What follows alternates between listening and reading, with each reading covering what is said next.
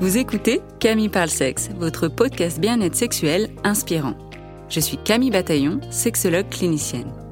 Dans ce podcast, vous l'aurez compris, je parle de sexe, de la sexualité au sens large. Ce podcast se veut un endroit plein de douceur pour parler de la sexualité avec des informations de qualité et des outils concrets pour vous apporter votre dose d'inspiration pour votre intimité. Avec mes invités ou en solo, je souhaite vous donner la crème de la crème en sexologie pour réfléchir ensemble à la sexualité et vous offrir le meilleur de l'éducation sexuelle. J'espère ainsi vous inspirer dans votre intimité, que ce soit seul, à deux ou à plusieurs, et faire vibrer votre sexualité. Alors, bienvenue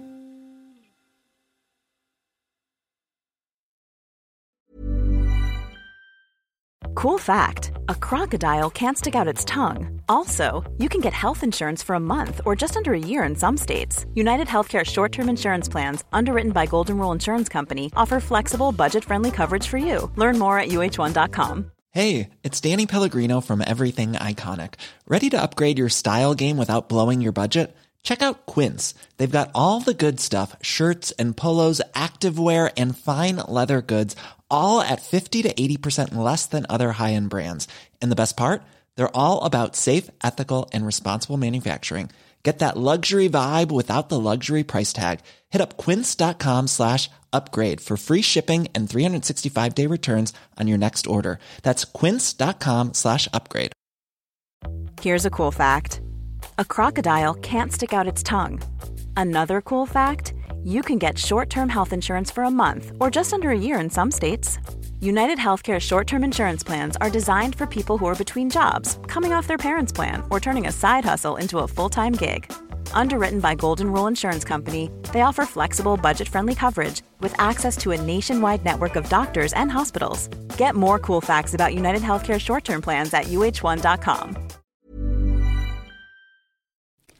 Dans cet épisode, nous allons parler d'un sujet qui n'est pas sexy, qui fait peur, dont on ne souhaite pas en entendre parler, le VIH. Pourtant, 180 000 personnes vivent avec le VIH en France. Environ 5 000 découvertes de séropositivité sont constatées chaque année, un chiffre qui reste stable depuis les dernières 10 ans. Et donc toutes ces personnes qui vivent avec le VIH ont besoin d'être accompagnées vis-à-vis de la sexualité. C'est un sujet empreint de tabous, de stigmatisation, de peur, d'anxiété, de perte de toucher humain, de reconnaissance, de visibilité, avec ce sentiment d'être sale, d'être rejeté, de ne pas être aimé pour qui on est. Mon invitée du jour, Megan Farja, est psychologue et sexologue en hôpital public. Elle accompagne des patients et patientes qui vivent avec le VIH et ceux et celles qui prennent la PrEP.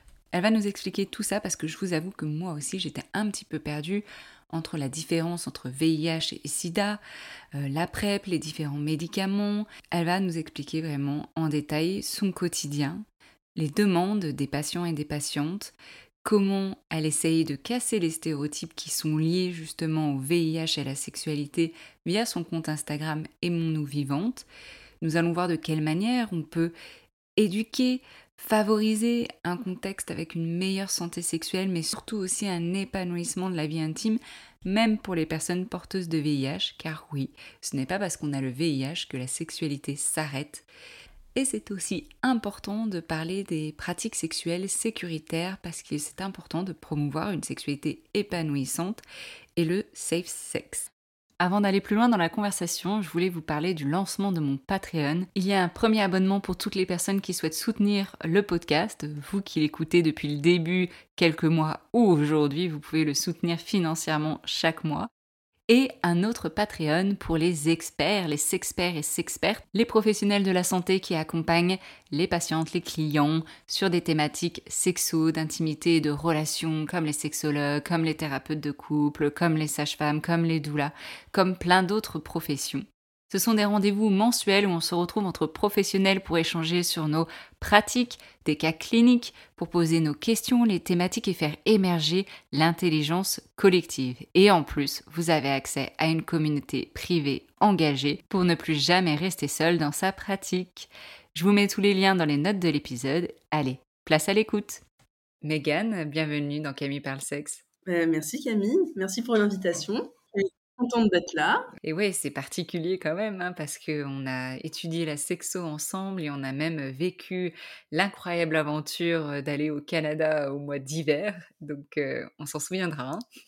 on s'en souviendra. Oui, oui. On a bien, on a bien avancé depuis. C'était une chouette expérience. Ouais. Alors aujourd'hui, on va parler d'un sujet qui, je pense, peut effrayer beaucoup de personnes et que je trouve, que ce soit sur ton compte Instagram ou quand on en discute ensemble, toi vraiment, tu souhaites en parler, tu parles de la psychologie, mais tu parles aussi du VIH et tu souhaites surtout casser tous les stéréotypes qui sont liés au VIH. Déjà, pour toi, tu m'as dit, c'est très important d'expliquer, de définir ce qu'est le VIH. Est-ce que tu peux nous en dire plus? Oui, euh, alors je vais, je vais faire ça avec mes mots à moi. Évidemment, je suis pas médecin, euh, euh, voilà, mais en tout cas de de ce que j'en sais et et ce qui est important de savoir, c'est donc le VIH, donc c'est un virus, le virus de l'immunodépression humaine. Voilà, parce que vous l'avez aussi dans chez d'autres êtres vivants, chez les chats, chez les singes. Et donc, euh, le, ce sera pas un H, ce sera autre chose. Mais voilà, donc ce virus existe chez, différents êtres vivants, et notamment chez l'humain. Et donc, c'est un virus qui va s'installer dans le corps, au niveau du sang, et qui va attaquer alors au niveau du sang, je suis pas sûre, mais en tout cas qui va venir attaquer les cellules euh, de l'immunité, en fait. Et donc particulièrement sans rentrer dans le détail, mais les cellules qu'on appelle CD4. Ces cellules, c'est celles qui vous protègent de certaines maladies. Et le VIH, le virus, il va, il va venir s'installer et il va empêcher la reproduction de ces cellules. Et c'est ce qui fait qu'on développe des maladies qu'on appelle maladies opportunistes. Ça, c'est ça, c'est au départ, c'est juste le virus. Et moi, j'aimerais insister sur une différence qui est importante et qui est notable. C'est la différence entre le VIH et le sida. Merci de, de, le dire. Ouais, euh, parce que encore aujourd'hui, on a un amalgame euh, qu'on entend très souvent, euh, qui est de dire il ou elle ou j'ai le, le, sida, et c'est totalement différent du VIH. Alors, c'est normal que on puisse encore penser que c'est la même chose, puisque quand c'est apparu à l'époque, dans les années 80, c'est ce qu'on disait, puisque les gens étaient en stade sida, ils avaient le VIH, mais ils étaient en stade sida. Qu'est-ce que je veux dire? C'est que euh, le sida, c'est un stade de d'évolution du virus. C'est un stade d'évolution de, la maladie.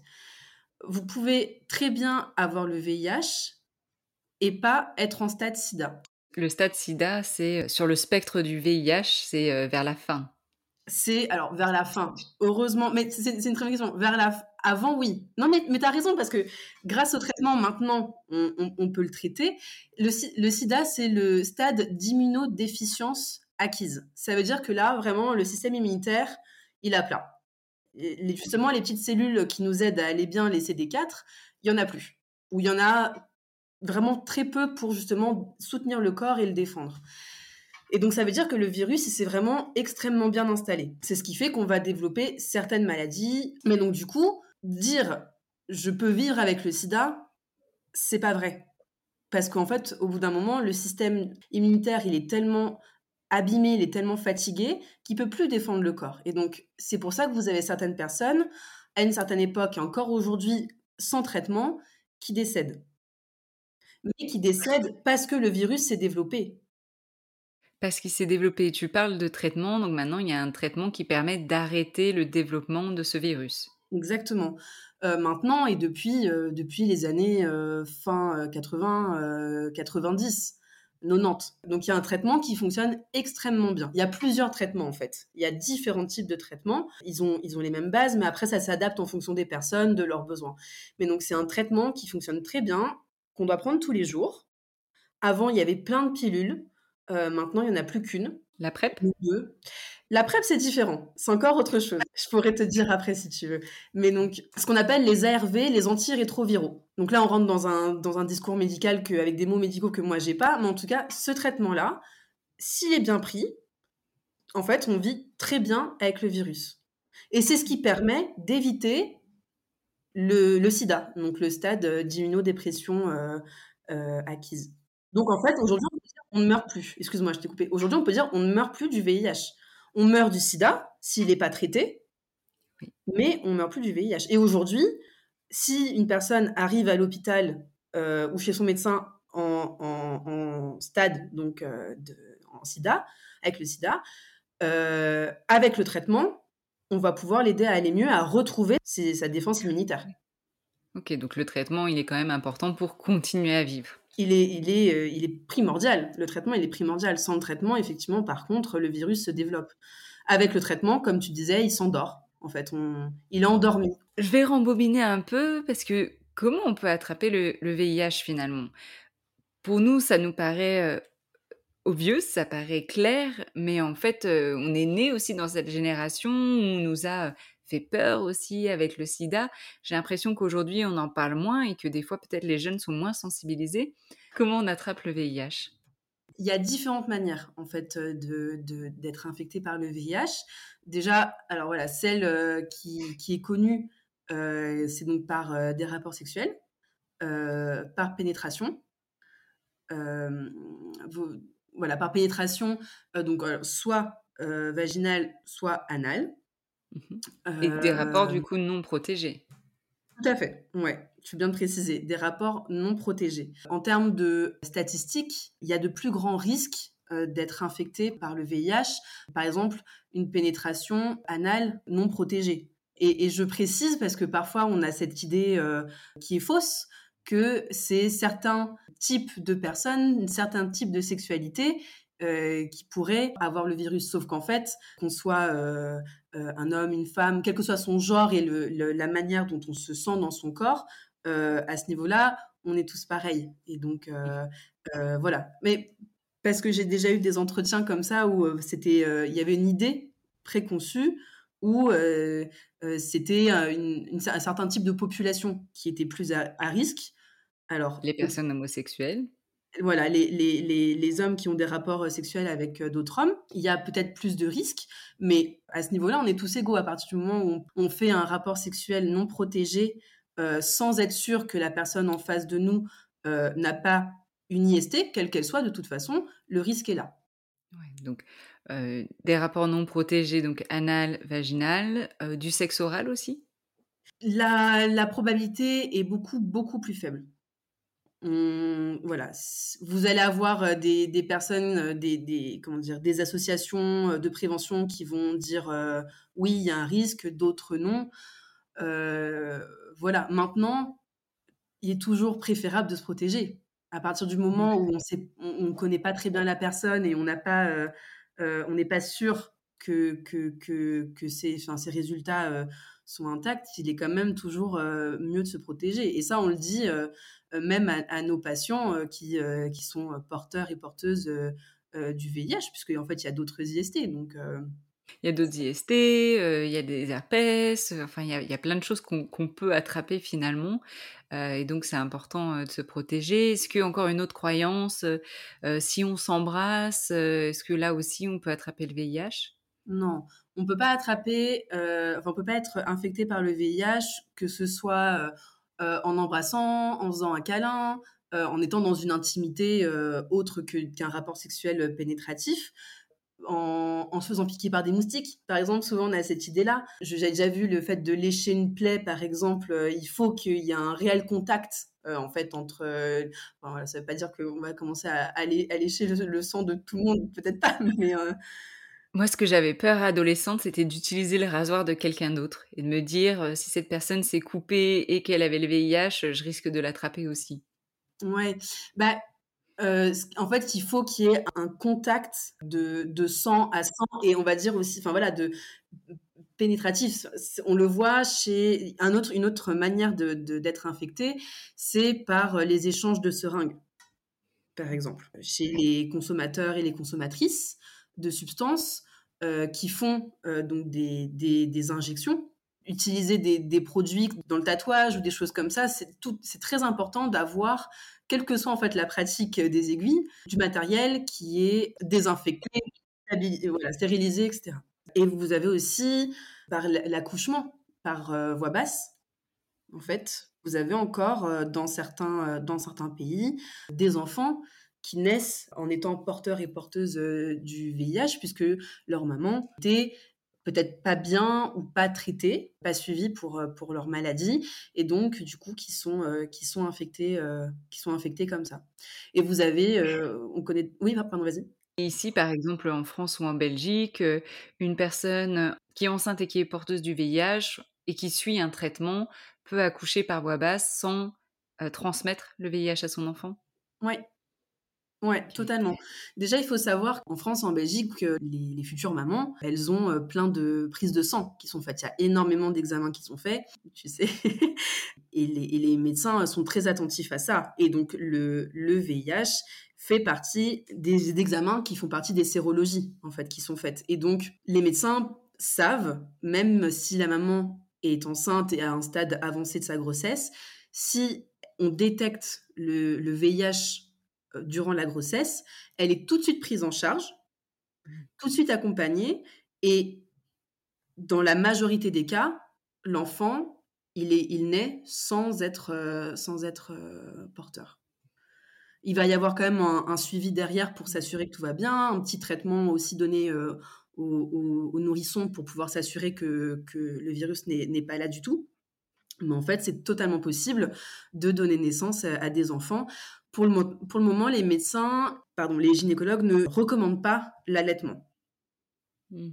Parce que on a, pour le moment, je crois qu'il y a des recherches qui sont faites, mais il n'y a pour le moment aucune certitude que, comme c'est de la muqueuse, comme il contacte entre muqueuses, en fait, il n'y a aucune certitude que l'enfant ne puisse pas euh, être euh, infectés par, euh, enfin voilà, par cette voie-là, et ils n'ont pas envie de non plus de, prendre ce risque-là. Donc après, c'est au choix des mamans, et ça après, c'est c'est leur choix. Donc en tout cas, c'est pas recommandé. Ok, c'est pas recommandé. Et hum, vis-à-vis de l'intimité, quels sont les défis spécifiques que tu vois justement en cabinet à l'hôpital auxquels les personnes qui vivent avec le VIH font face et sont confrontées? Bah, le, défi majeur, c'est la discrimination. C'est le manque d'information qui n'est pas encore euh, bien compris, je pense, bien saisi par euh, la population générale. Hein. Euh, c'est que aujourd'hui, grâce au traitement, être malade du VIH, c'est une maladie chronique. Mmh. L'enjeu, en fait, pour nous, c'est de faire comprendre que aujourd'hui, grâce à la médecine, le VIH est devenu maladie chronique et qu'avec un traitement efficace, avec un très bon suivi avec euh, des infectiologues et avec des médecins, on vit très bien. On vit extrêmement bien, on vit euh, comme les autres. Maintenant, ça dépend, voilà, si les personnes, s'il y a des comorbidités, si les personnes ont d'autres euh, problématiques de santé, et, ça, voilà, c'est toujours au cas par cas. Mais aujourd'hui, on peut dire, une personne qui vit avec le VIH, elle peut travailler, elle peut avoir une vie amoureuse, euh, relationnelle, elle peut avoir une vie de famille, euh, elle peut faire du sport, elle peut voyager, elle peut faire euh, ce, qu'elle souhaite. Ok, ça Et justement, dans l'intimité, dans les relations, une personne qui a le VIH et qui, on va dire, est plutôt dans la période de dating, veut rencontrer des gens, peut-être avoir des relations sexuelles. Comment elle fait? Alors imaginons, hein, c'est une personne avec le traitement, et, et ce qu'elle doit le dire aux personnes en face d'elle? C'est toute la question. C'est toute la question. C'est la question que nos patients et nos patientes nous posent. Il euh, n'y a pas de bonne réponse. Il n'y a pas de bonne réponse. Euh, alors, j'imagine que d'un regard extérieur, ça ne doit pas être facile à entendre. Parce qu'on peut se dire, bah, j'ai le droit de savoir, en fait, si j'ai des rapports intimes avec une personne euh, qui a le VIH. Mmh, c'est vrai. Et en même temps, alors évidemment, on ne peut pas nous savoir, voilà, mais si en face de vous, vous avez une personne qui prend son traitement, qui est indétectable, parce que ça, c'est un terme aussi important, euh, quand on, le VIH ne se développe euh, plus dans le corps, quand il est endormi, que la personne est indétectable. C'est-à-dire que le, nombre de, virus dans le corps, en fait, n'est pas détectable par les appareils de laboratoire. Donc, ça veut dire que le virus tellement endormi, il est intransmissible. C'est le fameux I égale I qu'on entend beaucoup et qui est important. Indétectable égale intransmissible. Et donc, du coup, pour répondre à ta question, c'est normal d'avoir envie de savoir. Et en même temps, de l'autre côté, vous pouvez aussi avoir des personnes qui se disent, bah, je suis indétectable, c'est-à-dire que je n'ai aucun risque de transmettre un ou une partenaire potentielle. Est-ce que je dois le dire? Propre à chacun. Je, voilà, c'est propre à chacun, propre à son histoire. C'est ce qu'on dit aussi aux patients et aux patientes. C'est propre à chacun. Voilà. Parfois, ça peut être aussi de, de voir comment est la personne en face de soi, de, de voir quel est euh, son discours. Par exemple, parfois, rien que de proposer de, de, de porter un préservatif enfin, avant un rapport sexuel, par exemple, de voir comment la personne réagit. Oui, c'est pas parce que on est indétectable qu'il ne faut pas euh, ne pas utiliser de, de protection, de toute façon. Ah oui, bah, et comme on disait tout à l'heure, effectivement, il y a d'autres euh, euh, infections sexuellement transmissibles euh, pour lesquelles il y a des oui il y a des traitements et on, peut s'en défaire, mais pour autant on n'est quand même pas tous protégés de tout.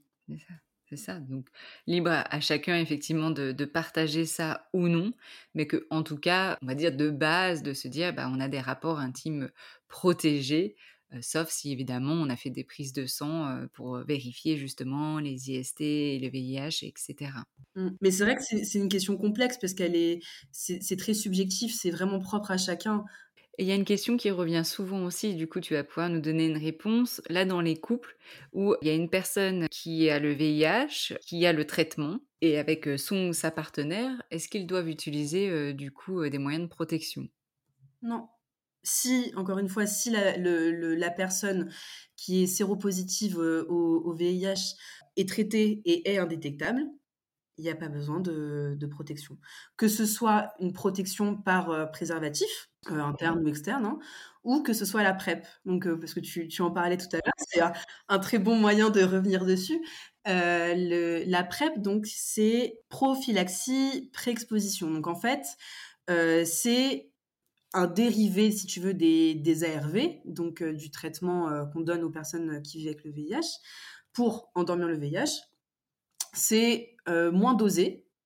Et en fait, c'est un traitement qui permet de prévenir et d'empêcher justement le virus de s'installer dans le corps. Ça va un peu renforcer l'immunité à fond, comme un petit bouclier, et le virus ne va pas pouvoir s'installer. Si du coup l'immunité est ultra protégée, en fait, il est là et après il meurt en fait. Mm. comme il peut pas s'installer, et eh ben en fait, il, il, il, détruit, il est détruit.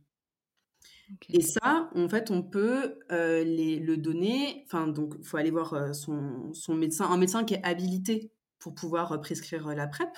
Dans les centres de référence, vous avez donc centre de référence VIH euh, et de, autour de la sexualité, des questions comme ça, c'est possible. Et ce traitement-là fonctionne extrêmement bien, vraiment. Quand il fonctionne pas bien, euh, et qu'il y a des personnes qui se retrouvent infectées, c'est dû à une mauvaise prise du traitement. Un oubli, un oubli ou une mauvaise prise, parce qu'effectivement, par contre, il faut être quand même un peu rigoureux, parce que c'est un, un, traitement qu'il faut prendre deux heures ou 24 heures avant le rapport sexuel non protégé. Et après, il faut reprendre une prise à la même heure, mais 24 heures plus tard, et encore une 24 heures plus tard, s'il n'y a pas eu de rapport sexuel après. On commence par deux, pardon, je me suis trompée, on commence par deux pilules, puis une, puis une. Et dans quelle situation les gens seraient amenés à utiliser la PrEP? Là, comme ça, ce qui me vient comme situation, ça va être euh, donc des rapports euh, euh, sexuels à risque, donc c'est-à-dire avec un, un partenaire différent. C'est un peu comme la pilule du lendemain du VIH, quoi. Non. Non? La pilule du lendemain du VIH, ça va être la nonopep, pardon. La nonopep, et donc ça, c'est le traitement qu'on donne après une prise de risque, qui n'a rien à voir ni avec la PrEP ni les ARV. C'est encore un dérivé des composants des antirétroviraux. Mais là, par contre, on la donne après, où là, le risque, c'est que le virus soit présent. Tu fais bien de le, le mentionner. Mmh. Ouais, ouais, ouais, tout à fait. Et donc, ça va jusqu'à euh, 72 heures après euh, le, le rapport sexuel à risque. Ok, donc la PrEP, c'est pas ça. La PrEP, c'est quand on a du coup des rapports euh, sexuels non protégés. Oui. On peut la prendre. Voilà, c'est ça. On sait qu'on va avoir un rapport euh, sexuel euh, non protégé. Et pas après, voilà, merci. Euh, je me suis embrouillée ouais. en amont. Non, mais parce que, mais t'as raison, parce qu'on la prend quand même après le rapport. Juste pour s'assurer que la protection qui était déjà installée soit encore là. Yes. Et donc, en fait, ta, ta, question est super pertinente parce qu'effectivement, si on se dit juste, je le prends une, fin, je prends les deux premiers comprimés et je suis protégée, bah là, ça fonctionne pas parce que le virus, il est peut-être dans le corps et il, est, il a, enfin voilà, et s'il est encore là, s'il n'y a pas derrière quelque chose qui vient dire non, tu ne peux pas t'installer, bah, il, risque de s'installer s'il est présent. Donc en fait, tu as raison. On l'utilise pas de la même manière, mais, euh, mais effectivement, tu as cette idée-là de on l'utilise aussi après. Ok, super intéressant. Et, euh, et tu vois, hein, même pour nous, en tant que professionnels de la santé, je pense pas que je sois la seule à, des fois un peu tout, tout, mélanger et confondre, et surtout bah, quand je suis euh, vraiment pas confrontée aux personnes atteintes de VIH. Toi, tu l'es au quotidien dans ton mmh boulot, au cabinet, à l'hôpital. Quelles sont les demandes justement des patients et patientes atteintes de VIH quand elles viennent te voir? Toi, en tant que sexologue et aussi en tant que psy, mais là, c'est ta casquette de sexologue qui m'intéresse. Il y a différentes demandes. Il y a, il y a quand même une grande dimension psychologique. Voilà, par rapport au choc de l'annonce, évidemment. Et effectivement, de cette question de ben, est-ce qu'une sexualité est possible après Mmh. Euh, après l'annonce, après l'annonce et avec le VIH. Et c'est de pouvoir rassurer en disant oui, oui, c'est possible. C'est possible. Euh, euh, en fait, on insiste vraiment, on réexplique que, enfin, ce que ce que j'ai dit en fait sur I égale I, le fait que le traitement nous rend indétectable et que donc du coup, bah, on va pouvoir, grâce à ça, être protégé soi-même déjà parce que le traitement, il protège les autres, mais il nous protège nous d'abord. C'est déjà le meilleur moyen de protéger les autres, c'est d'être de se protéger soi-même et mmh d'être bien avec soi-même. Déjà de, de, travailler sur ça, les rassurer, euh, mais encore une fois, je, crois que va y avoir un travail euh, sexologique parce que peut y avoir des blocages, mmh effectivement, au niveau de la, de la, sexualité, mais comme tu, en fait, c'est une double casquette. J'ai du mal à me défaire, même quand on, va sur de la, sur de la sexologie, j'ai du mal à me défaire de, mon, de ma casquette de psy, parce qu'en fait, c'est des blocages de... Ce qu'on peut entendre, c'est je suis sale, mmh. euh, je, je, je, suis mauvais ou mauvaise, mon sang est contaminé. C'est l'image de soi, l'estime de soi qui est complètement euh, atteinte finalement. Totalement totalement. Pas toujours, parce que tu peux avoir des personnes qui ont bien saisi qui, et qui vivent avec, et tu en as d'autres pour qui c'est plus compliqué. Et donc, le, le, travail, il va être là. Il va être là de pouvoir travailler sur euh, comment, comment on perçoit son corps, comment on peut percevoir son, ses parties génitales aussi. Et aussi, ça, ça va dépendre aussi en fonction de comment on a été infecté aussi, évidemment. C'est-à-dire? Mais je pense que c'est encore différent si ça a été euh, un si par exemple c'est par de la, via la sexualité, si ça a été consenti ou pas. Le rapport sexuel, euh, si on fait le rapprochement, parce que parfois c'est pas forcément évident de dire ah je sais que ça a été avec tel partenaire. Pour d'autres c'est clair, mais euh, on a aussi beaucoup de, de patients et de patientes qui ont été infectés après un rapport sexuel mais qui n'étaient pas consentis. Mmh qui n'était pas consenti ou dans le cadre d'une relation auquel on faisait confiance et il y a eu de la tromperie avec des rapports non protégés de l'autre côté. donc il y a des fois c'est bah, ok de, soi-même on, prend le risque et d'autres fois bah, en fait le risque nous est imposé. Oui. Et alors, ce qui est important aussi de, dire, parce que effectivement, vous avez, enfin, vous avez, on va avoir des patients et des patientes qui vont être infectés de, comme ça. Euh, par euh, un partenaire euh, ou une partenaire qui, qui le savait et qui soit ne prenait pas bien ses traitements ou, ou, ne s'est pas protégé par, par des préservatifs. Mais ce n'est pas la majorité des cas, en fait. Et ça, c'est important de le savoir. Dans la majorité des cas, les personnes qui sont infectées le sont par des personnes qui s'ignorent. Qui ne savent pas qu'ils ont le VIH ils sont porteurs ou porteuses. D'où ce qu'on ce qu'on rappelait, l'importance de, de porter une protection, parce que vous avez des personnes qui peuvent être persuadées que en fait euh, elles, elles, ne sont pas séropositives au VIH et qui le sont mmh. et qui le découvrent euh, souvent par l'autre en fait finalement. Et oui. Et, mmh, et comment on peut justement éduquer euh, vis-à-vis de ça? Et là, tu l'as quand même déjà un petit peu dit, mais éduquer, sensibiliser les individus à justement des pratiques sexuelles qui soient euh, bah, sécuritaires, mais tout en disant aussi que bah, c'est possible de vivre une sexualité épanouissante, que ça peut être plaisant. Les deux, tu vois, souvent j'ai l'impression que bah, si on utilise des préservatifs, bah, en fait ça nous coupe dans notre élan. Ou ah bah si c'est du sexe oral et qu'on met des préservatifs, bah en fait c'est pas la même chose, donc on fait fi de ça un petit peu. Mmh. Mmh. Mais je pense que c'est pouvoir déjà se défaire de ces idées-là. En fait, on peut très bien avoir des rapports euh, sexuels euh, extrêmement agréables, enfin vraiment extrêmement plaisants avec, avec des préservatifs, que ça va pas forcément couper. En fait, enfin, ça peut être ça peut, être, ça peut en faire un jeu en fait. On peut en faire quelque chose d'agréable. Ça ne veut pas dire qu'on va sortir un préservatif que tout s'arrête. Ça peut être de proposer au partenaire euh, ou à la partenaire euh, de, poser le préservatif, ça, enfin de poser ensemble. Il n'y a rien qui s'arrête. Ça s'arrête si on, si on se dit que ça va s'arrêter. Mais enfin, je, je, pense que tu vois aussi, une, une excitation, elle peut ne pas s'arrêter d'un coup. Il y a, y, a, y a, une dimension euh, euh, psychologique, il y a une dimension de croyance en fait. Totalement. Et je pense qu'il n'y a pas encore assez euh, d'imaginaire collectif, euh, justement, en voyant des rapports euh, sexuels plaisants qui se passent avec bah, la mise en place de préservatifs. On peut voir de temps en temps qu'il y, a des préservatifs, hein, que ce soit des fois dans les films ou, les films porno, mais on voit jamais ce moment où très rarement, quand c'est mis, euh, pour pouvoir vraiment intégrer ce processus et se dire mais en fait il n'y a pas une coupure hop euh, comme s'il y a euh, écran noir hop le préservatif est mis et qu'est-ce qui se passe en fait pendant ce temps? Mmh, ouais tout à fait. Ou alors simplement de, faire des comment des examens. Enfin de faire des tests et là bah, on est sûr et, et on y va encore faut-il être dans une relation de confiance, exclusif, euh, ou alors non exclusif, mais alors tout le monde est au courant et tout le monde fait des tests aussi. Donc euh, effectivement, ça demande une, euh, comment, une certaine rigueur. oui, une, petite organisation, mais, mais, ça, ça, n'empêche pas forcément le, le plaisir. Ça n'empêche pas forcément le plaisir. Est-ce que tu as une histoire récente ou pas d'un ou d'une de tes patientes que tu as reçue et qui t'a touchée?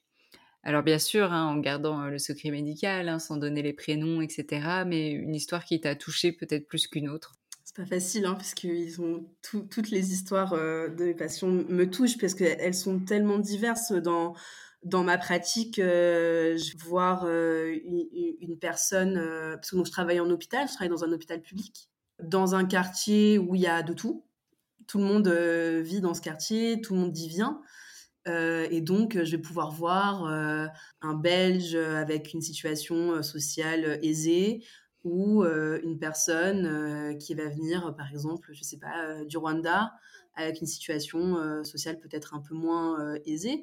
Ou l'inverse, hein, l'un n'empêche pas l'autre, hein, mais c'est pour donner un peu mmh l'idée du spectre. Et donc, je vais avoir des personnes qui, ont un, qui ont un parcours d'immigration, qui sont en cours de, de demande pour l'asile, et d'autres pas. Voilà, et donc euh, des, des, personnes euh, euh, trans ou, non. Voilà, donc là, comme ça, c'est pas évident. Ou sans même dire qui t'a le plus touché, mais peut-être là récemment, du coup. Là récemment, bah, je, alors je, pour donner le, le, contexte déjà, je vois c'est une patiente et je la vois dans le, enfin je, je, fais un accompagnement en EMDR avec elle. Donc, dans le traitement de. C'est un outil qu'on utilise pour traiter les traumatismes. On en, a, on a beaucoup parlé ensemble. Et en fait, cette patiente, elle vient me voir parce qu'elle a des douleurs dans le corps. Elle a des douleurs partout dans le corps. Et bah, on parle, elle me dit qu'elle fait plein d'examens, que qu'on trouve rien, enfin que les médecins ne trouvent rien. Alors voilà, moi je me dis, bon, bah, il y a peut-être une dimension psychologique à ça. On mmh sait hein, parfois qu'on a, pas toujours, mais on a certaines douleurs qui peuvent être provoquées par, euh, par des, des, traumatismes, par des, du stress, enfin différentes dimensions. Et donc on discute, on, travaille un petit peu, et moi je, je, je pensais que c'était... Parce qu'en fait, ces, ces, douleurs, elles ont commencé à apparaître suite euh, à l'annonce de la maladie, du VIH, et donc moi je travaille un peu avec elle sur ça, et donc je me dis ça doit être à cette dimension-là. Et en fait, euh, je vois que ça n'évolue pas et en fait on, rediscute un petit peu sur, euh, sur son histoire et en fait je me rends compte que dans son histoire il y a la dimension de, du rejet qui a été importante. Euh, son partenaire en fait euh, quand, quand il a su qu'elle était porteuse du VIH il l'a quittée. Mmh. Il l'acceptait pas et donc il l'a quittée. Et, en fait, euh, maintenant, c'est un nouvel aspect en fait sur lequel on va travailler avec euh, cet outil-là, le MDR. C'est sur le rejet et cette peur en fait d'être rejeté par l'autre. Et donc, euh, alors, ça ne veut pas dire qu'en travaillant sur ça, la peur, elle va disparaître totalement, parce qu'il y a une dimension sociale sur laquelle, pour le moment, on, enfin, qu'on n'aura jamais, sur laquelle on ne peut pas avoir forcément un contrôle immense, mais par la prévention, on essaye quand même de, de, travailler dessus, mais en tout cas de pouvoir travailler ensemble sur le fait que elle, elle n'est pas, elle n'est pas moins bien qu'une autre personne, qu'elle mérite d'être aimée, que ce soit par des amis ou sa famille ou, ou un partenaire. Mais voilà, c'est pouvoir travailler sur ça. c'est pouvoir en fait s'accepter soi. Qu'elle gagne confiance en elle, quoi, vis-à-vis de ça. Ouais, je dis pas que ça réglera tout, mais en tout cas, je, crois que c'est un événement qui l'a profondément marqué et ça pourra peut-être l'aider un petit peu. Bah oui, en espérant. Euh, et c'est pas évident, hein, et ça rejoint ce que tu disais, cette stigmatisation, la peur que ça peut engendrer bah, chez les gens en face, chez les partenaires, euh, dans la famille, l'entourage. Et donc, euh, ça a un poids quand même, un poids que souvent les personnes, j'ai l'impression, gardent pour elles aussi, sont seules à porter, porter ça. et donc, dans l'accompagnement, c'est aussi de pouvoir déposer, en tant que psychologue, de pouvoir que les personnes puissent déposer ça avoir une, une oreille attentive, euh, pouvoir savoir comment faire face, avoir des réponses à leurs questions. Et donc, euh, ton métier est extrêmement important. Oui, euh, je... oui, bah, bah, oui, oui, bah, nos métiers ils sont importants parce que déjà on, on, offre une, une, dimension de l'écoute qui, comme tu dis, parfois n'est pas toujours évidente et surtout dans cette, cette, cette, cette dimension de la sexualité en fait. Parce que qu'est-ce qui fait que le VIH est encore tellement euh, enfin que la maladie du VIH est tellement stigmatisée, c'est parce qu'on parle de sexualité. Mmh on parle de sexualité, on parle de l'intime. De l'intime. Mmh. Dans la dimension de l'intime, euh, enfin, tu vois très bien, il y a tout ce côté du, de, l'imaginaire des gens, de ce qu'on y met dedans. Et donc, forcément, par exemple, le, le VIH, euh, on, a été infecté du, par, enfin, par le VIH parce que on a été euh, actif, e-, extrêmement actif dans sa sexualité avec plein de partenaires. Alors, ça ne veut pas dire que c'est mal, attention, il n'y a aucun souci sur ça. Mais donc que c'est associé à quelque chose de, j'allais dire d'impur, parce que c'est souvent ce qu'on peut entendre aussi chez, mmh. les, chez, les, chez, les, patients et les patients. Je suis sale, comme tu disais. Hein. Alors qu'en fait, euh, bah déjà, ça n'a rien à voir. Quelle que soit la sexualité qu'on a, avec de multiples euh, patients ou pas, enfin, c'est, De multiples partenaires.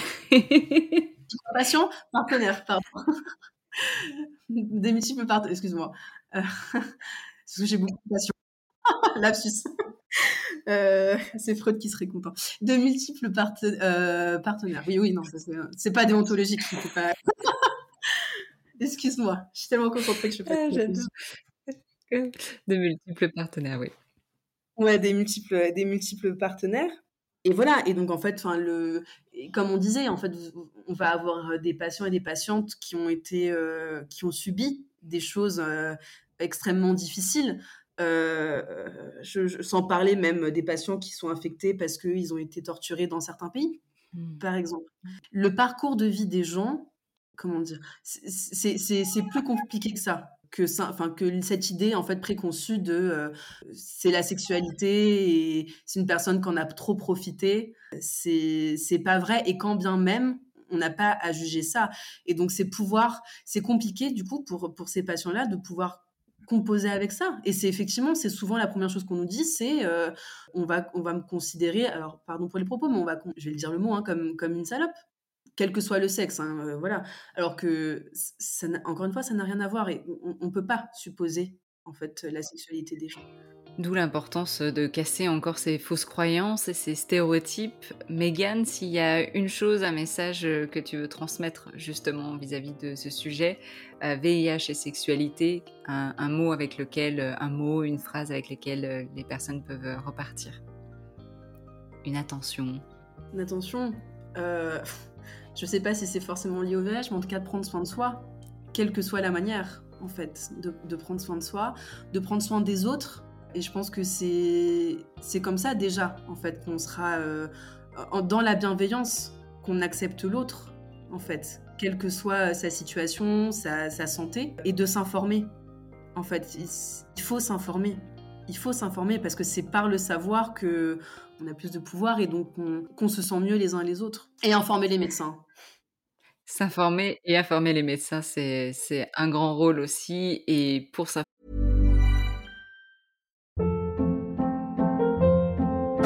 Hold up. What was that? Boring. No flavor. That was as bad as those leftovers you ate all week. Kiki Palmer here, and it's time to say hello to something fresh and guilt-free. Hello Fresh. Jazz up dinner with pecan-crusted chicken or garlic butter shrimp scampi. Now that's music to my mouth. Hello Fresh. Let's get this dinner party started. Discover all the delicious possibilities at hellofresh.com. Mom deserves the best, and there's no better place to shop for Mother's Day than Whole Foods Market. They're your destination for unbeatable savings, from premium gifts to show-stopping flowers and irresistible desserts. Start by saving 33% with Prime on all body care and candles. Then get a 15-stem bunch of tulips for just $9.99 each with Prime. Round out Mom's menu with festive rosé, irresistible berry chantilly cake, and more special treats. Come celebrate Mother's Day at Whole Foods Market. Hey, it's Paige DeSorbo from Giggly Squad. High quality fashion without the price tag. Say hello to Quince. I'm snagging high-end essentials like cozy cashmere sweaters, sleek leather jackets, fine jewelry, and so much more. With Quince being 50 to 80% less than similar brands. And they partner with factories that prioritize safe, ethical, and responsible manufacturing. I love that. Luxury quality within reach. Go to quince.com slash style to get free shipping and 365 day returns on your next order. Quince.com slash style. Former aussi, les personnes peuvent entre autres hein, aller euh, sur ton compte Instagram euh, Aimons-nous vivantes. Merci beaucoup Megan. Merci Camille, merci pour ton accueil. Nous voilà la toute fin de cet épisode. J'espère qu'il vous a plu, qu'il vous a appris des choses en plus sur la sexualité. Si vous avez des questions, des remarques, vous pouvez me les partager sur euh, mon compte Instagram Camille Parle Sexe. Si vous avez apprécié, le meilleur c'est de le partager autour de vous, soit de manière publique, soit en privé, euh, via votre entourage, les amis, la famille, etc. Et si vous voulez donner un peu de baume au cœur, vous savez quoi faire, des étoiles, des avis sur votre plateforme d'écoute. Je vous dis à tout bientôt pour un prochain épisode. Merci.